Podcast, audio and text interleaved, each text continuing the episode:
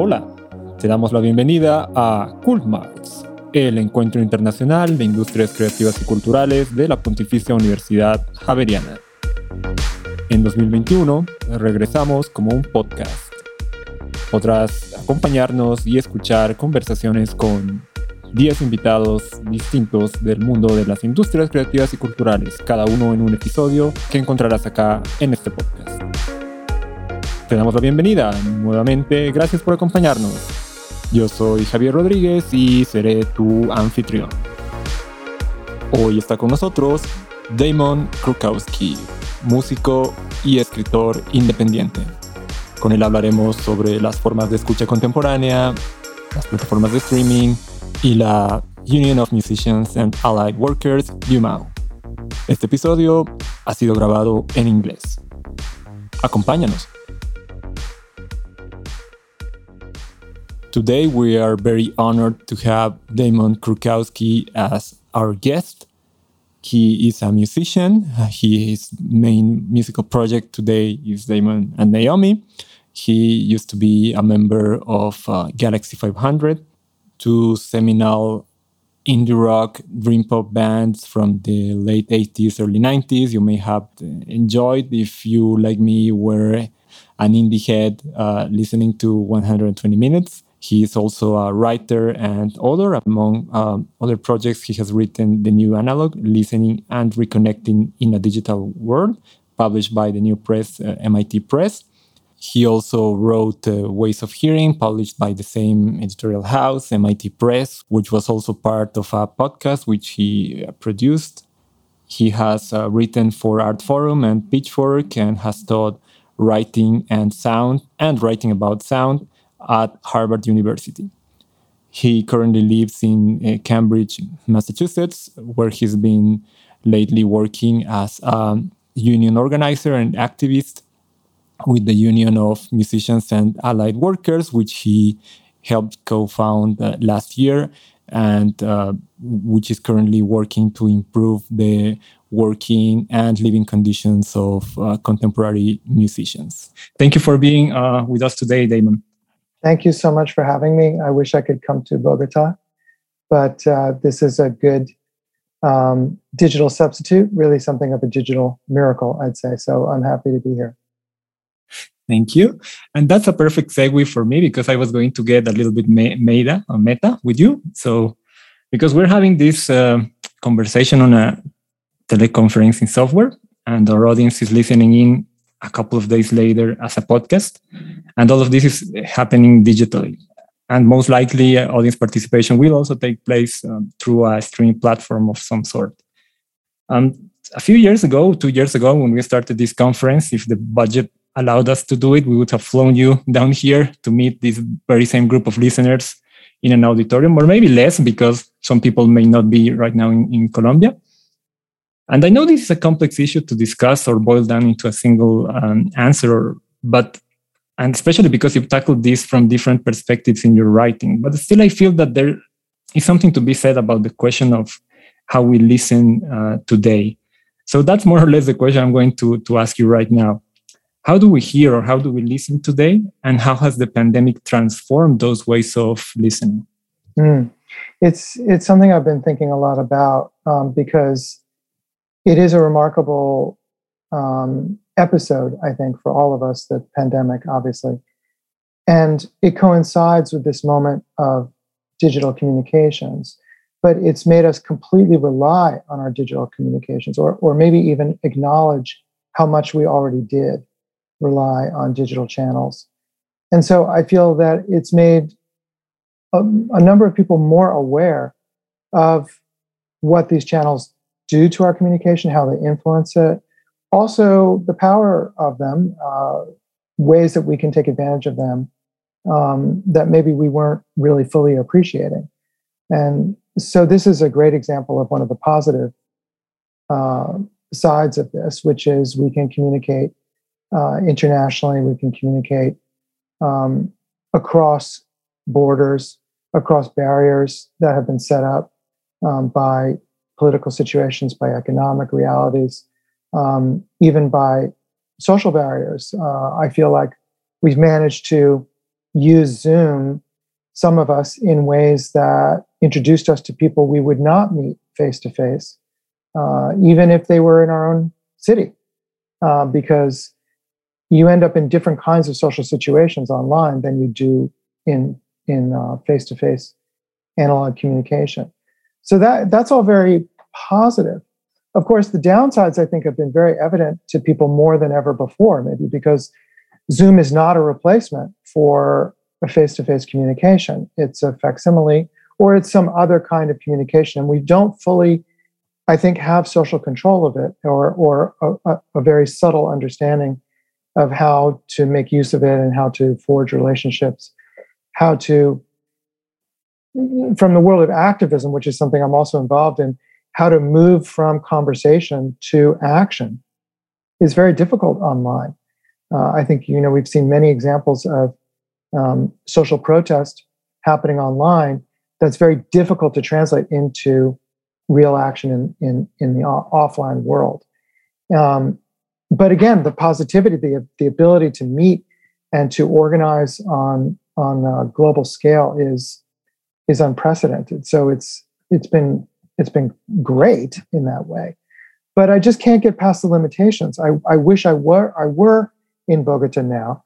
I wish um, I could taste the food and and have a drink with you and meet people face to face. And I think what would happen is we would have many accidental communications, uh, extra linguistic communication, extra um, beyond our intention, you know, beyond our plan. We have a good plan for this conversation here, and you have a plan for how to share it with your audience. But in person, all kinds of other things happen. Uh, it's very hard to stick to a plan or even to want to. You know, I'm a musician, so that's like, you know, part of my life, and um, and that's what I think we we we can't replicate online very easily or at all, and and that's hard to really uh, live without. This is something I felt uh, my way too because I also lecture and um, if I want my students to learn, I need to generate some uh, emotional reactions in them, and it's much harder to do it not just through a, a, a, teleconferencing platform, but even without these small cues that go beyond. And maybe this is the analog we could be searching for the, the noise part of communication that is being removed from uh, from that through digital uh, means would also mean not just the, the, the, signal part, but also these small cues, the chance of, of modulating, of getting closer or, further away. Um, do you think there is some validity to that, or maybe uh, just the, are, are, we're going to get used to it the same way we got used to, I don't know, to listening to audio uh, recorded fully digital? Yeah, I think it really is. That is the key question. How do we reintroduce the full range of our communication through these channels all channels of communication are limited, of course, and have constraint. And I don't think that that's necessarily a problem. But I think the constraints of digital communications have been set up and designed very deliberately for a certain type of communication. So Zoom, for example, which is the, the software we're using right now, was made for businesses to have teleconferences in corporate situations. So there, so I, I can't help but think here we all are squeezing our type of our different type of communication inside this corporate frame. Uh, quite literally like we're each framed in these little boxes and and it's it's very hard to um, express um, other types of communication. I think actually in terms of the corporate type of communication it's very successful. Like team building is a very american type of uh, discussion among uh, businesses and and actually, I have had this experience in lockdown. A, a group of younger, mostly younger musicians, and that I've been working with have built a new musicians union in uh, centered in the U.S., but it's meant to be international, called Union of Musicians and Allied Workers (UMA), and we have done it over Zoom. And what strikes me is that so here's a whole lot of musicians who normally are on tour. Our schedules are crazy. We're in different time zones. We're traveling. We're busy um, and instead, we were all stuck at home. And we were able to use this corporate um, teleconferencing software to meet on a regular basis, same hour every week, and then have this type of conversation that is a very kind of corporate conversation. It's like we, we have agendas, we have meetings, we plan tasks for each other. Very alien to the usual conversation musicians have with one another. And if if we had tried to organize in in normal days um, without this, we would have tried to get in the same city. You know, we would have been hanging out. There would have been a lot of time uh, chatting and and goofing around, and you know, agendas would have gone out the window, and we may not have been able to organize. You know, so um, so th- th- that's again the plus and minus. But but I I keep thinking, yeah, we're able to organize, but we are specifically organizing in a kind of a corporate way. Um, I mean, we're trying to use it to overthrow a lot of corporate um, ethics and morality that that we think need to go. But we are using their team building software and even their team building um, process, you know.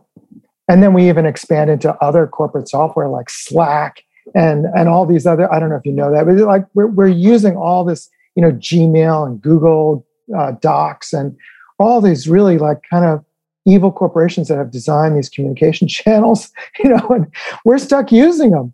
So that's that's. Um, but I, th- I think you just have to keep remembering, ah, this is only working for this form of communication, and we've got to make sure we also find ways to to get our other our other type in there. Yeah, absolutely. That would be the ideal situation to be able to subvert these um, uh, technological infrastructure and all the political and, and social economical implications it, it has. I think we will have a, um, a chance to discuss this and also the union in, a few minutes. But I wanted um, you to share um, something with our audience uh, before.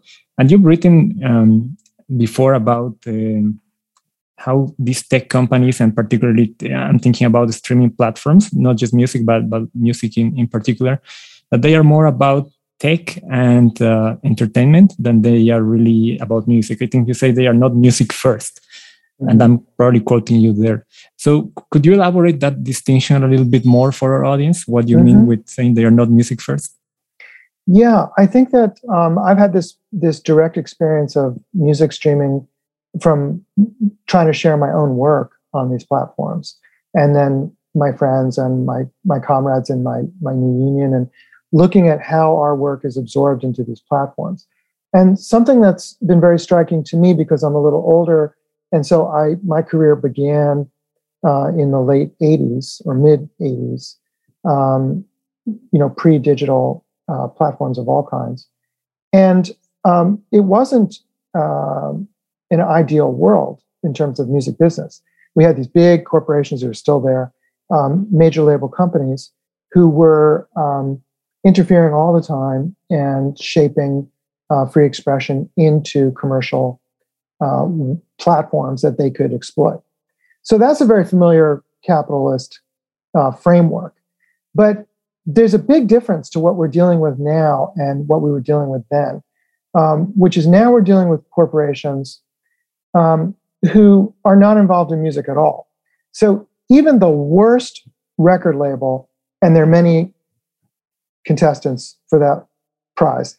But even the worst, most crass, most commercial uh, record label still was a record label. They still needed to make records. They needed to be have music produced in order to exist and to have their profits and do whatever they did. Everything came down to making sure that music did continue, um, maybe the type that they wanted, but they still needed music.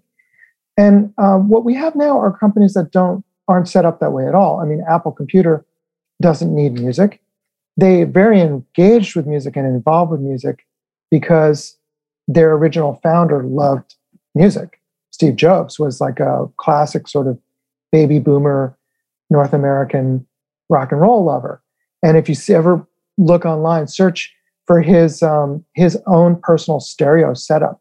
He had this gorgeous, super expensive hi-fi stereo with a turntable. And in there are these great portraits of him that were taken early in his in his um, successful career at Apple in his home. And he has no furniture in his home, just a stereo and a turntable and a record collection. That's who he was.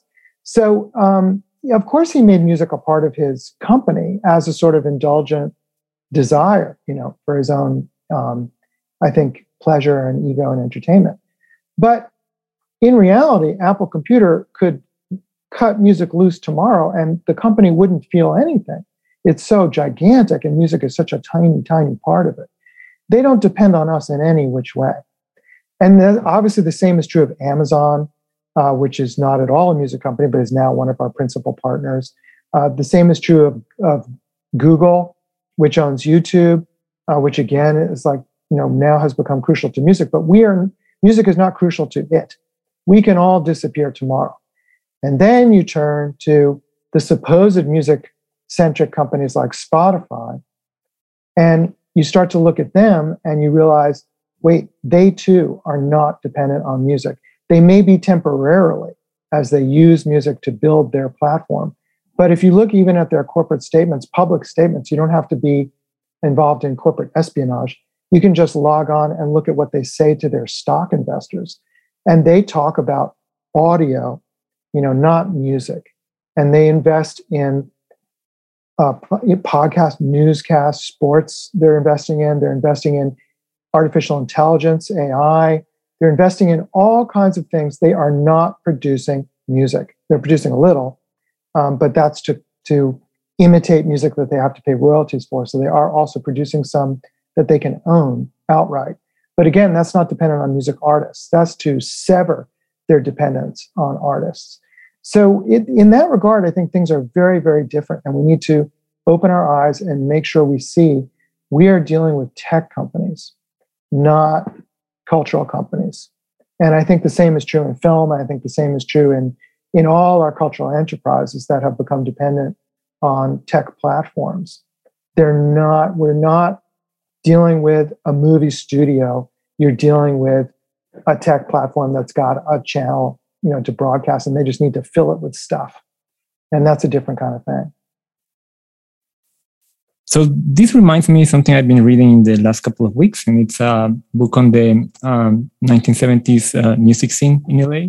And several of the people involved there were also kind of nasty characters, eh, very much profit driven uh, and so on. But but still, they were part of the of the music industry, and, and although they measured their, their, success in terms of uh, the revenue and, and the, the money they were making, they also uh, wanted to get some symbolic returns, meaning uh, respect and this kind of uh, uh, cool.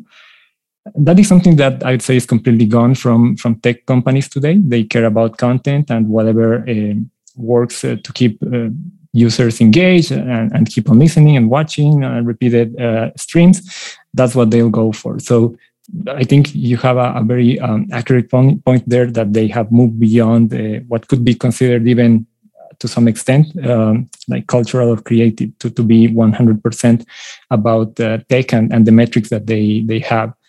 And one thing I'd like to bring to attention here is that maybe three or four years ago, Spotify already used to say that 70% of their listening time came from passive listening. That's the way they call um, essentially listening to, to playlists. So not, not actively looking for a, for an album to listen it uh, front to end or something like that. I'm pretty sure that figure is quite higher now because now they have a lot more um, other types of content, uh, podcasts and some other things they're investing quite heavily on uh, lately. And Damon, I wanted to to know what you think about this. How uh, what what's your take on on these ways of listening, and what do you make of uh, having ceded that um, power to corporations who who curate the content they want to offer to us, and sometimes using quite obscure um, algorithmic recommendation systems. Yes, those are the, the, the, the two points you raised there, I think, are, are key to my understanding of the problems in this current moment for our communication as musicians. Um, passive listening being one, and the other about the metrics. Metrics, and I, think they're connected in this way, which is that the metrics, and that's a great way to to frame this. Uh, I, I hadn't really thought of that approach, but I think that's a really good way in. The metrics that are used by the tech platforms, we're all familiar with. It's counting clicks and you know page views. It's the ways that and collecting data. I mean, it's all about data because the data is ultimately what makes them money. None of that is connected to content really. Content is just a, a, a, a lure, a bait for um, engagement, as you said, which is this metric of, of attention and clicks.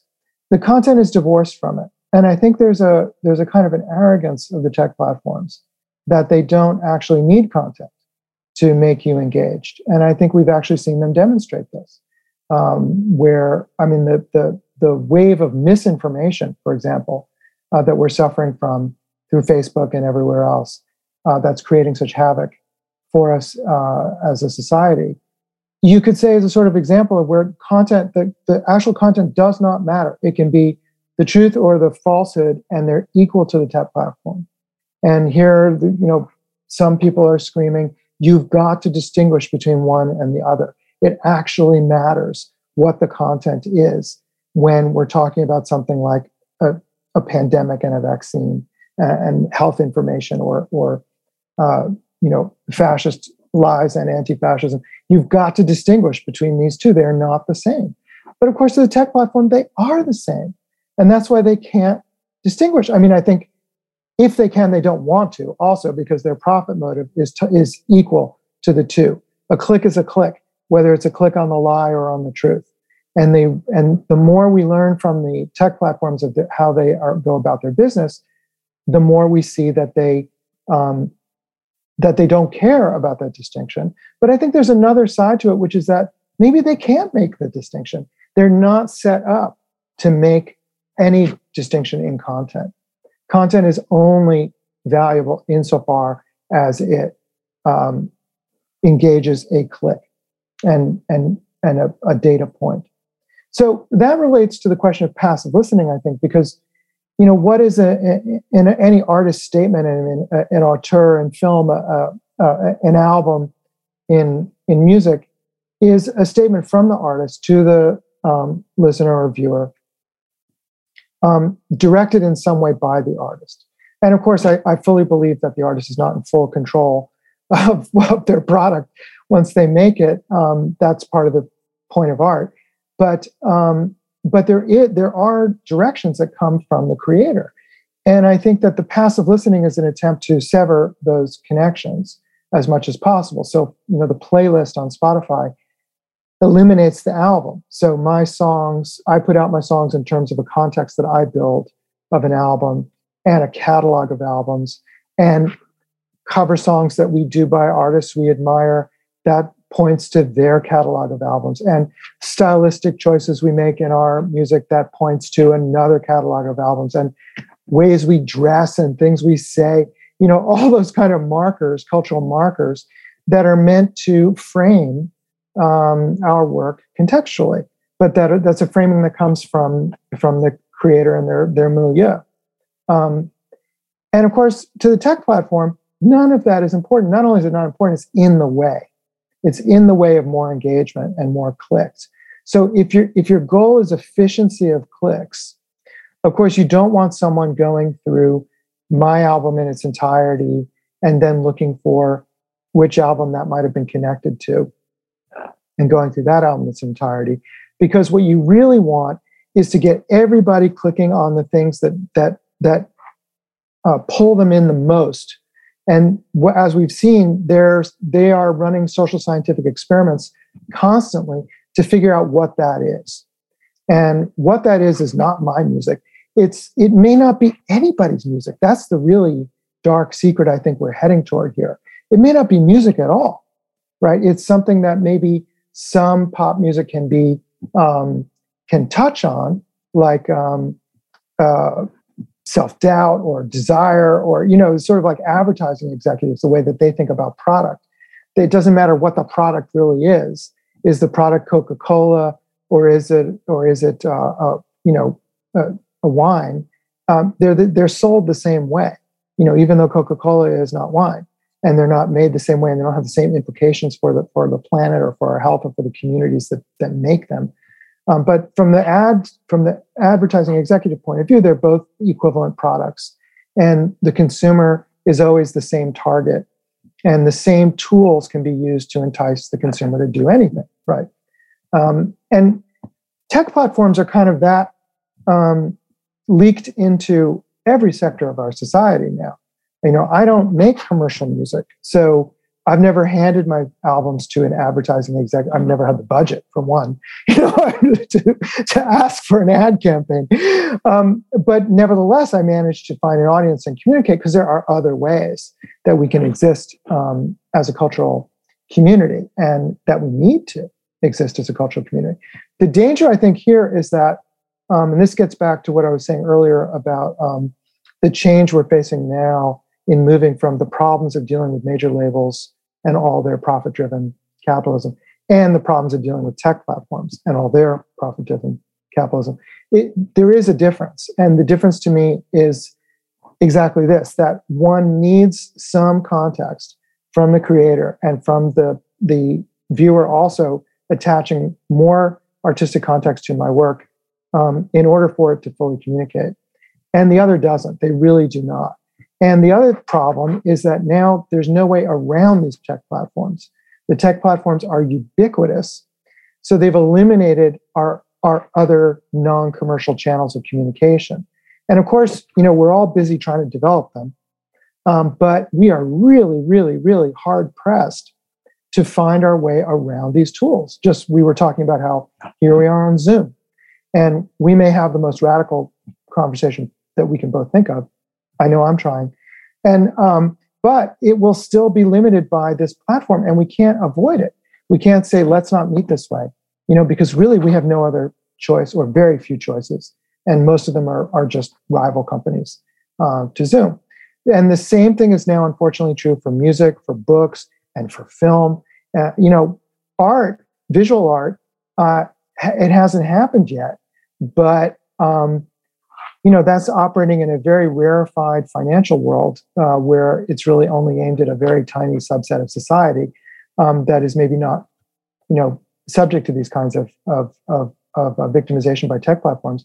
But also we are also seeing the rise of nfts and this kind of idea of a market driven visual art trading that who knows? I mean i think it's laughable but but if it if it does supplant the art market you know we may see the their joining us in this uh, problem as well.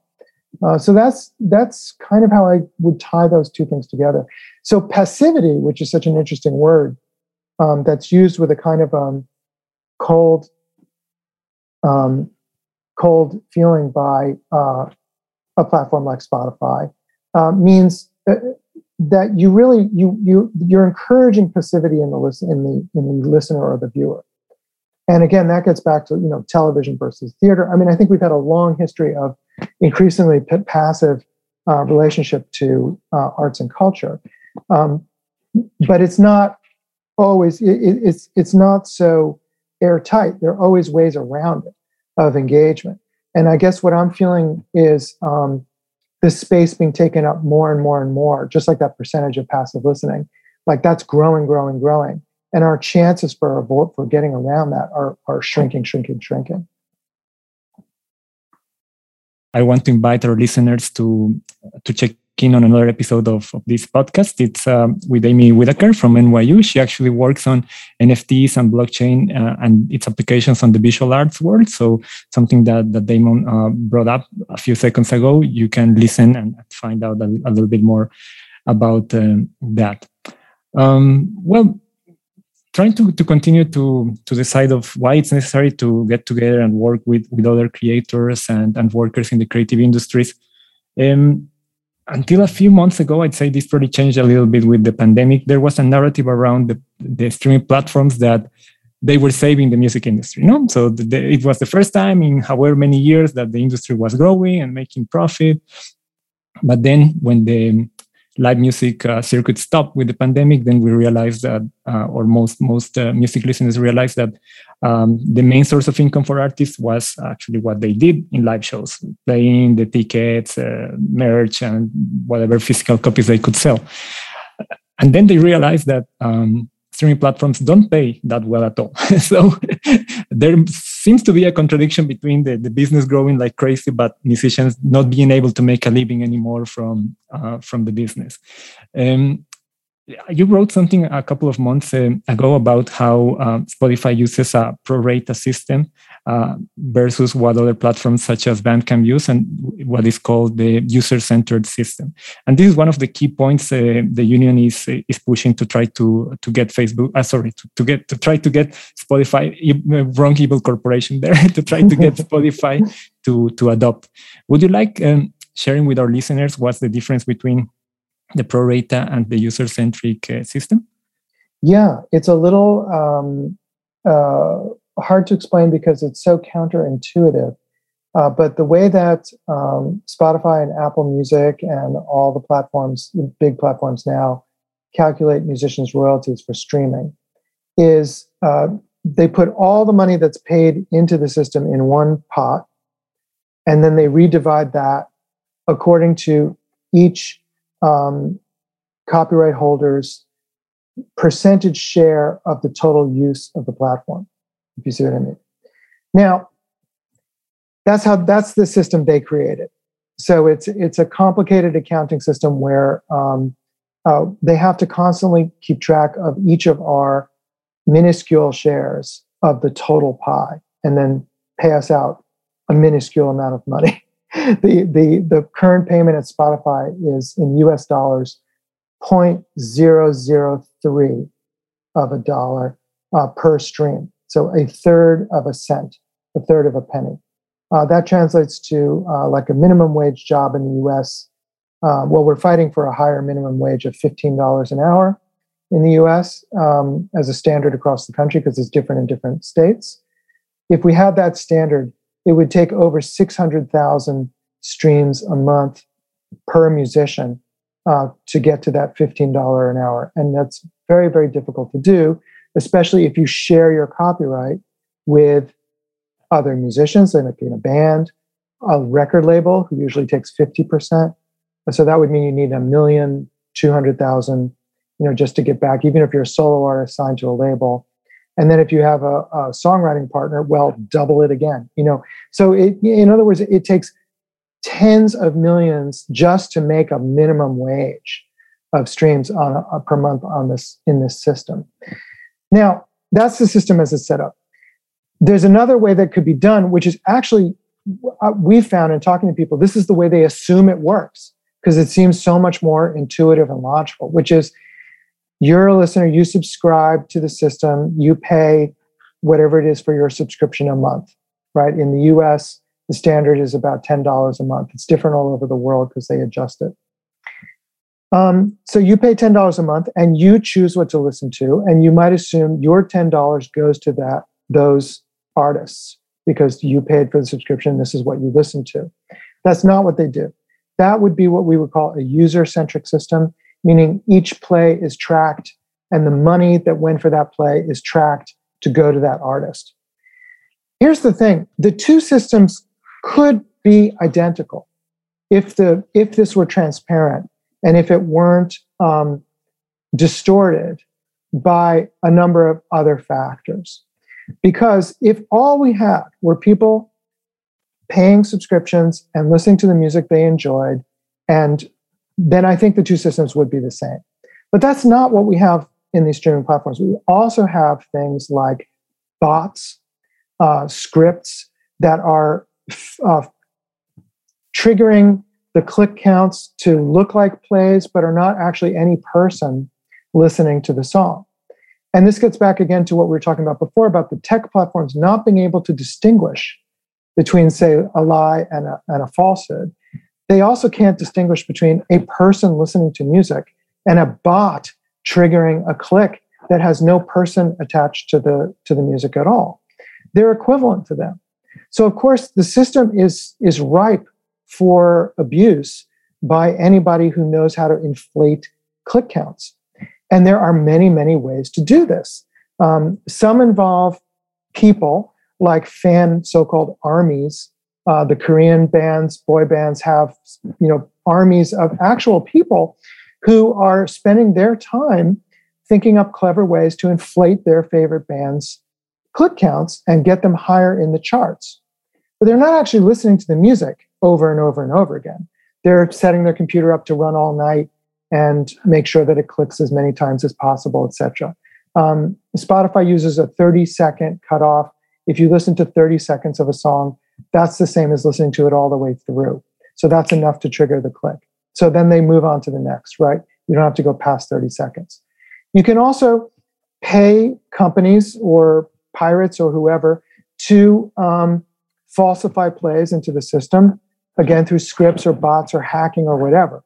Um, and there are probably myriad other ways that I'm not aware of of cheating the system.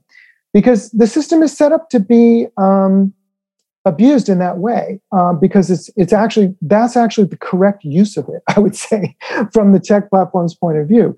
Because and this is why i say this spotify how do they actually make their money?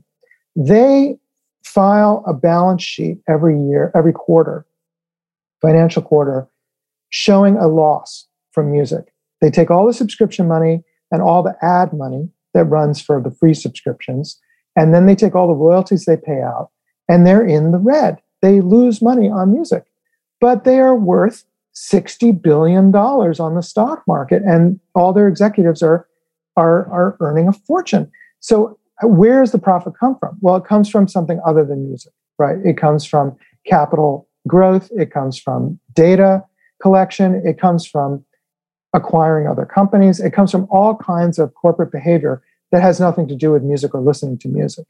Uh, music is a loss for them, according to them. Um, so, in other words, the correct use of this system from a Spotify, Spotify executive's point of view is to inflate the data, to get as much data through it as possible, to get more clicks than music actually can even provide, because then they get the excess that gives them their true profits.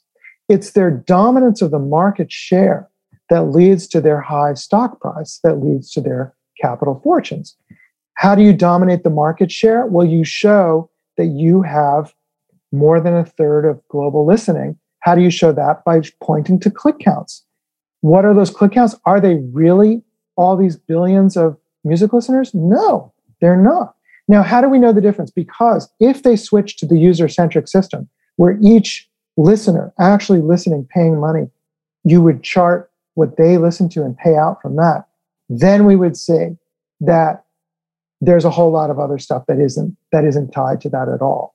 And they know that. That's why they're they don't want to make that switch. And why do we know it? We know it because the company soundcloud um, that tends to work with a different a certain type of artist like a lot of djs and mixed stuff is on soundcloud and um, dance music.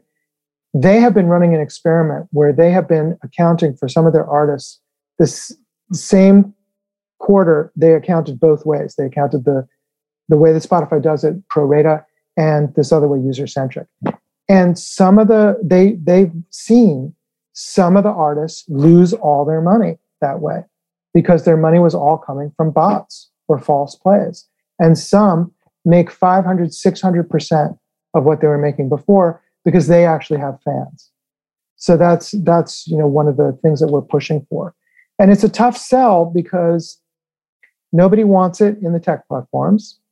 And it's hard to explain to people outside the music business. It's even hard to explain to many of our fellow musicians because it's just like, well, who cares how these clicks are being counted? Uh, but I think when you when you can point to the idea that fraud is actually a key component of the system in every way. I mean, the stock price is a fraud, and the play counts are frauds, and the two go together. Um, once you can point to that, I think maybe we can get some traction uh, politically or through um, more mass movements to try and change this. I've had the same experience trying to explain this to, to friends who first uh, don't believe me that Spotify still claims to be on the red when it comes to, to music. They say it, can, it cannot be true. And they fail to see the difference because the, between the, the pro rata and the user centric system, because they say, but Spotify and even the labels should be indifferent between where the money goes to which artist. Ideally, yes, but they don't have the same type of contract with every artist. So there might be some motivations to to to give extra attention, extra streams, extra money for some some artists uh, over over the others. Absolutely, and also that's clearly seen in Spotify because some of the music they own 100% of the copyright. They don't have to pay royalties. They've commissioned music and put them on their popular platform. So you can see if they can push that platform they pay other artists less. So they certainly have an interest, clear interest, in steering you towards certain products. Amazon does the same thing. Yeah, yeah, and, and this quasi-feudal power of, of tech platforms and the um, growing income inequality it's part of the environment that was uh, brewing some sort of discontent that kind of scaled and in some cases uh, broke loose during the, the pandemic. And one of the wonderful things that, that I believe came out of the pandemic is the Union of Musicians and Allied Workers, uh, the one you co-founded with, with some other uh, artists uh, and workers in the in the music industry. I think it's super important to to get the word out because um, what you're doing could potentially be uh, a game changer for some some artists who right now don't have a way to to make a living. Uh, could you share with us a little bit of the objectives of the of the union and, and what it's trying to achieve? Thank you. Yes, uh, it's been so rewarding. Uh, one of the um, again one of the positives that have come out of this moment, and I do think it is possible to pull positives out of um, our digital communications, as I was saying, and uh, even a situation like the pandemic. And working with with other artists to try and build a new union has been for me a huge positive. So the union is called. Uh, you can go to the website unionofmusicians.org org, and it is intended to be international. So please, from Colombia, from anywhere else, please come and join. And actually, we have many, many Spanish uh, speakers in our union, including in our leadership, uh, because of course we're centered in in the U.S. and uh, it's a it's a, a, secret you may not have heard, but a lot of the U.S. is actually Spanish speaking. So um, many of my comrades there are indeed Spanish speakers. Um, uh, so it, what it is is uh, we have an existing union in the in North America in the U.S. not not Canada. It's different of um, for music that goes way back in the history of labor unions um, they're called the American Federation of Musicians, AFM. But I don't belong to it, and no musician I've ever known belonged to it, you know, because they're set up for for musicians who have salaried jobs. So you work for, for example, a symphony orchestra. Um, those are union houses in the U.S. Um, a, a, theater, a Broadway theater in New York, um, orchestra pit. Uh, those are union houses, and the the musicians working there have salaries with health benefits and protections, and a union. Um, now, independent musicians like myself, we are self-employed and we have no um, rights of uh, of labor in the U.S. In fact, we're not recognized as workers. So this was our first big uh, push to make this union was to declare ourselves workers. That may sound ridiculous to someone from another country, from a more um, sophisticated political country like in South America. I know you you probably are, and in Europe.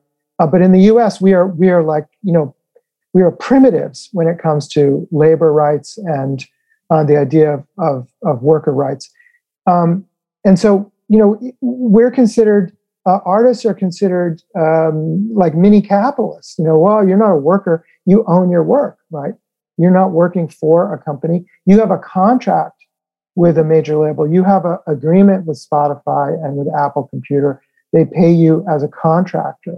You're not an, an employee. And what that means is, um, you know, we have all the rights of a capitalist and none of the protections from capitalism. So we we are left uh, defenseless, really, as laborers in this marketplace, and we are very atomized. We have no way of comparing our our conditions with one another. Usually, um, contracts are done individually, and and often we're we're told we'll be punished if we share the terms of our contracts with other artists. Um, we're also encouraged not to. For comp- we're put into competition with one another. All these tricks of um, of uh, capitalism that that the U.S. is so good at are are used to encourage us to stay away from one another in any kind of sense of solidarity of purpose or, or rights. So, in the pandemic, um, because we all couldn't work in live music, um, many musicians looked, as I think you were mentioning it before, looked sort of newly at their royalty statements and at their recorded work and sort of looked like what is going on we're not earning anything from our from our records Uh, how how are these statements even working? Uh, what does this mean? There's a lot of of um, obfuscation about how the money flows. It's something like the pro rata and uh, user centric system that we were just discussing. That is one of many, many, many very tiresome examples of, of confusion um, that, that tech platforms and music companies, also major labels, have used to um, make it unclear where the money goes, comes from and goes. Um, and the musician is often at the very end of that uh, whole long, long chain. Um, so we all were looking at it fresh, and we are all stuck at home. So um, some some younger musicians who had more org- political organizing experience um, are the ones who really started this, and they contacted me, and we went by word of mouth and circles of friends, and just started meeting together on Zoom and saying, "What can we do together?" And the most important thing we decided was to establish ourselves as workers, declare ourselves as labor. That's really you know, our primary goal.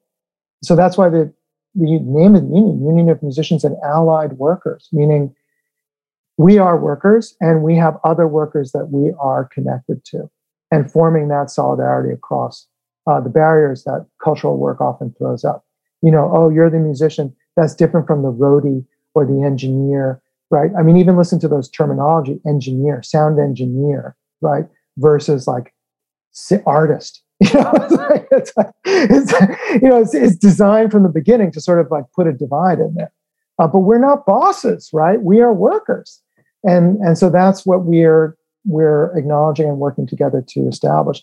And that has led to a whole series of efforts. We're looking, we have committees working looking at streaming. I'm very involved in that as we've been discussing.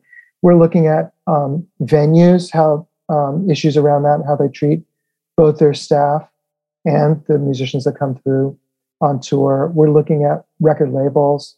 Uh, we've published comparative contracts online. This is kind of like simple but very rather groundbreaking stuff um, to do as a musician.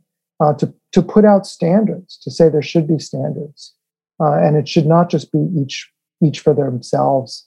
And you know, some of us will end up um, at the top of the most popular playlist and living in in Beverly Hills, and some of us you know, will struggle to pay for healthcare. Um, and then it's speaking of healthcare, it's also led to political campaigns because, of course, part of the problem is that in the U.S. we have no safety net, no social services, very very few from our government, especially if we are considered self-employed, individual contractors, which is what we are. That's how we have to file with the government as our tax forms. Uh, we have even fewer rights than others. So um, we've been working for common goals that I think workers have universal health care, uh, you know, simple ideas, uh, minimum wage being raised across the board, these kinds of things, and that they should apply to, to our, our milieu as well. You know, the person in the bar where I play should be paid more, and so should I. You know, and, and until we make that common cause, um, that's that's where we're being divided and losing. I like the way you put it because uh, the trick that is somehow being played on, on on the creative workers is that you have a special status as some type of creator that you don't need to talk too much about money, but you still need to make a living, and this is a, an economic activity that is making quite a lot of money for some other people. So I think this might be a little bit more of my role as an economics professor in a department or a, or a faculty of, of, of, visual arts or, or music to say yes, I mean, this doesn't mean that I'll tell you to start writing the type of music that will top this chart, but just try to find a way to make a living out of the type of art you want to create. Absolutely. We were chatting before this started about how unusual it is for me to meet an economist who's involved in the creative fields. Because certainly I think there's been a prejudice in the US, at least, of uh, separating the two, that economics does not discuss uh, you know the, the arts and creative fields and and and vice versa. The creative fields don't discuss economics. But yeah, you know, we are constantly talking about money. I mean, if you talk to like listen to bands talking in in um, dressing rooms together, and I mean, we're we're counting T-shirt sales and talking about like, you know, well, how much per unit did it cost you to make those shirts? You know, like really, really mundane kind of like nickel and dime capitalism. Um, but that's that's very much a part of what we do. and always has been. And so to not acknowledge that is just to allow ourselves to be um, fooled and and and uh, you know uh, uh, taken advantage of. And so it's it's very important to to discuss it and to make it clear and to put it in the open. I have to say, what's been so encouraging also in this time is meeting so many younger musicians, and they do, uh, in general, I've found have a much freer attitude towards sharing information, also much more collective attitude toward one another, um, feeling less in competition and more in common cause, and also a sense of mutual respect that is very different than I think my generation generally was raised with in the US, where, um, you know, we didn't, I, mean, sort of, if you think of indie rock that I came out of in the 80s, it was kind of a nasty um, uh, attitude was part of our, our, our kind of sell. You know, I mean, we, we got it a little from punk rock, right? Which was like, uh, you know, up yours to the, to the state and to capitalism. But, but it got translated also into, you know, fuck you to everybody. And um, there was a lot of like, who can be tougher than who, who can be nastier than who, who can like put down everybody else. I mean, even my band like The Clash, right? Okay, that I loved. The Clash had a slogan, talk about an ad campaign, you know, being the, the greatest band there ever was. And and um, you know, they really meant it like like we are gonna be the best, like we're number one. And of course, that's just a really tawdry kind of pop uh, competition, competitive kind of attitude. Like you didn't have to be the best band in the world. it could just be like a part of a really great thing that's happening. And that's that. And, and I feel like younger musicians have more of that feeling. It doesn't seem so cool anymore to go around saying, you know, that you are you are the best and everybody else sucks. And um, and that's been really nice to see and i think is, is a good window opening into more collective um, attitudes and that brings me to my final question. Uh, we've been talking about ways to to make uh, things a little bit better for for artists and musicians in general something you've been working on for the last couple of years. And you also told us how your your career started in a quite different world in the, in the mid to late 80s with analog being the standard. And you've lived through so many transformations in the way music is made, listened to, and of course the political and, and business side of the industry as well. Several of our listeners are, are probably uh, just students or, or, or, musicians who are starting their careers. Um, would you have any any pieces of wisdom you, you would like to, to share with them, some advice or something uh, before they venture into the wild? Yeah, well, you know, I feel like I need advice from younger musicians. That's kind of what I was was getting at, uh, because I think you need, as younger musicians, to to advise your your older um, uh, fellow musicians a lot, because people's ears shut down sometimes over time. You know, and I think um, having open ears is the same as having an open ideas and open attitude toward others. And I think that that's that's the key. I mean, it's the key musically. If you think about how improvisation works or how any group works, where you're listening to one another, um, we all know that as musicians what that what that means to listen to one another. And I think it's just really important to extend that um, wider than you just wider, wider, wider, wider. Keep listening, you know, and don't don't um, shut that process down. Uh, but there's a lot of encouragement, strangely, uh, to shut it down. You know, like to give you an example from my own career, you know, the first success we had was with a, a typical rock and roll story, young band, Galaxie 500. Um, we were very young. First sense of like, oh my God, we can actually do this for people and they want to hear our music and whatever. And um, we had a little bit of success, not a lot, but a little enough that the music industry came to us and started to coach us and tell us, well, this is how you can make it bigger. This is how you, what you can do. And a lot of the advice boils down to keep doing what worked, right? This worked, so do it again. You know, do that again, do that again, do that again. Keep doing the same thing. And when you see a band, you know, like the Rolling Stones, who are old men, I mean, really old men, not, you know, I'm like young compared, uh, like old men out. I mean, one of them's dead now, for God's sake. What are they doing on tour playing the same songs in the same way. Uh, I, one of them didn't even make it to this tour. You know, I, I mean, it's crazy. And but but that is commercial music to so much. So much of commercial music is about repeating whatever worked before commercially.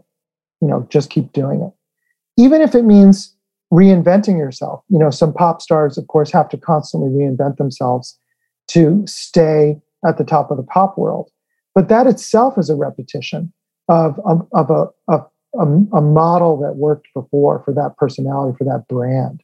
Oh, your brand is this. Branding is probably a good way to express it for a younger generation.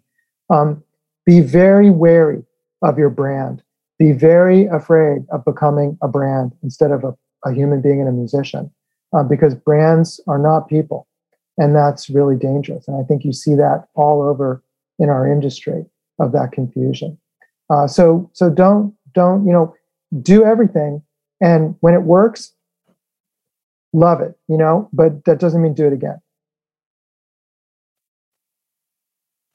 Thank you so much, Damon. I think that's a wonderful way to wrap up this uh, fantastic conversation. I hope we can meet again in the future, perhaps digitally or perhaps here in Bogota. In Bogota, I will be there as soon as possible. And if you invite me, I will come. Thank you so much for the opportunity. Thank you for listening to me. Culmars, el encuentro internacional de industrias creativas y culturales, es organizado por Facultad de Ciencias Económicas y Administrativas, Facultad de Artes, Facultad de Arquitectura y Diseño, Facultad de Comunicación y Lenguaje, Centro Ático, Design Factory Javeriano, Centro Javeriano de Emprendimiento y la asistencia a la creación artística. La producción de este podcast está a cargo de Centro Ático. Podrás encontrar todos los episodios de este podcast en la web cultmart.com. También puedes seguirnos en las redes sociales, en Instagram, en cultmartspuj. Muchas gracias por acompañarnos. Esperamos que hayas disfrutado de esta conversación y que nos vuelvas a acompañar en el siguiente episodio de este podcast. Gracias. Esperamos volver a vernos muy pronto.